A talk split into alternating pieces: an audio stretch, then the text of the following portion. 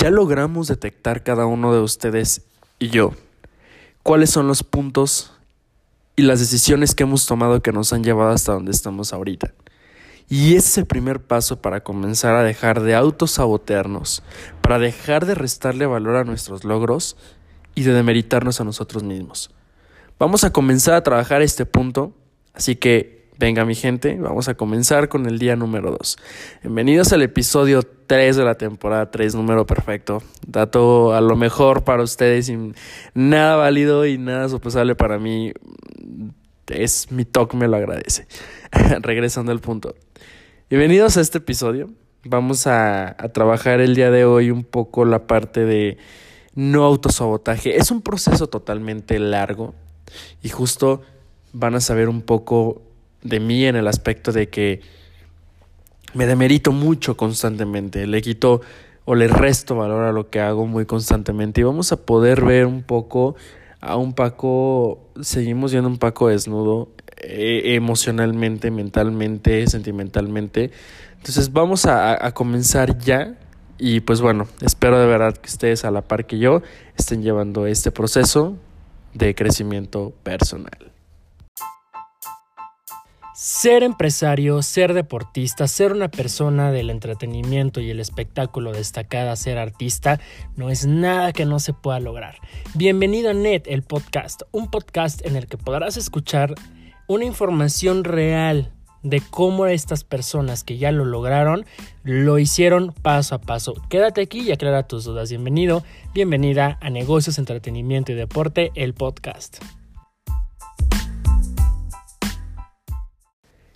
¿Qué sucede con nosotros? ¿Qué es lo que pasa? Sucede que a veces no nos sentimos capaces, no nos sentimos suficientes. Sentimos que el saco nos está quedando grande, la silla grande y que el puesto no es para nosotros. Una vez que logras algo y alguien te felicita, no te felicitas a ti mismo, a ti misma. ¿Y sabes por qué es? Eso sucede porque tienes la idea de que no debes, o sea, tú no, Tú no estás para merecer eso. Tu autoestima es algo que no estás trabajando. Y te lo voy a, decir muy realmente. A mí me sucede muy constantemente. Al terminar un proyecto, al terminar algo, al, al estar haciendo cosas que realmente para los demás son algo increíble y, y que llega un punto en el que dicen, Paco, wow, qué padre, yo internamente no lo siento así siento que incluso no merezco como esa felicitación y es algo que estoy seguro que le pasa a mucha gente allá afuera. Y si este es tu caso, hay que empezar a trabajar mucho en eso porque te voy a decir una cosa, nos estamos auto saboteando. ¿Y cuál es la consecuencia de esto? Lo único es que nos vamos estacionando en los errores porque para eso sí estamos bien buenos. ¿Sabes qué? Es que, y te empiezas a decir a ti mismo, ¿sabes qué? Yo mismo, ¿sabes que mí misma? Aquí la regaste, aquí la regaste.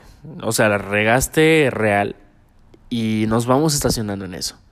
Pero ¿qué sucede cuando tenemos algo que realmente merece ser aplaudido? No nos gusta y es más, lo ocultamos. Y te lo digo porque a mí me sucedió durante muchos años. Todo el proyecto que sabes de mí, todo lo que conoces de mí, si no te invito a que lo hagas, ahora sí te invito a que lo hagas. Hace dos años no te hubiera dicho esto, hace un año no te hubiera dicho esto. Lo ocultaba mucho porque realmente sentía que no era suficiente. ¿Y sabes qué es lo que más me frustra? Que de alguna forma dejé ir muchísimo tiempo y que en ese tiempo, no sé, hoy a lo mejor estaría tres veces más arriba de donde estoy. Y no lo hice por no creer en mí, por, por autosabotearme y por creer que no era capaz y que nunca iba a poder y que realmente no merecía lo que estaba pasando. Pero bueno, más vale tarde que nunca, aunque es una frase que a mí realmente no me encanta y la sentía mediocre, es una realidad. De alguna forma digo, ok, ya la regaste, ya no está, ya no fue, pero bueno, a lo mejor el tiempo no puede volver, pero el tiempo que sigue sí es responsabilidad tuya. Entonces, esa es una cuestión, es una realidad en el que hay que trabajar el no autosabotaje la falta de autoestima. Entonces, sucede que muchas veces tenemos un logro y no le damos ese mérito. Así que la tarea del día número dos, ahorita ya sabes que no te estás victimizando y que lo que te pasó te pasó porque a lo mejor tomaste una decisión mal y estas son las consecuencias actuales de lo que hiciste. Eso lo trabajamos durante el día uno.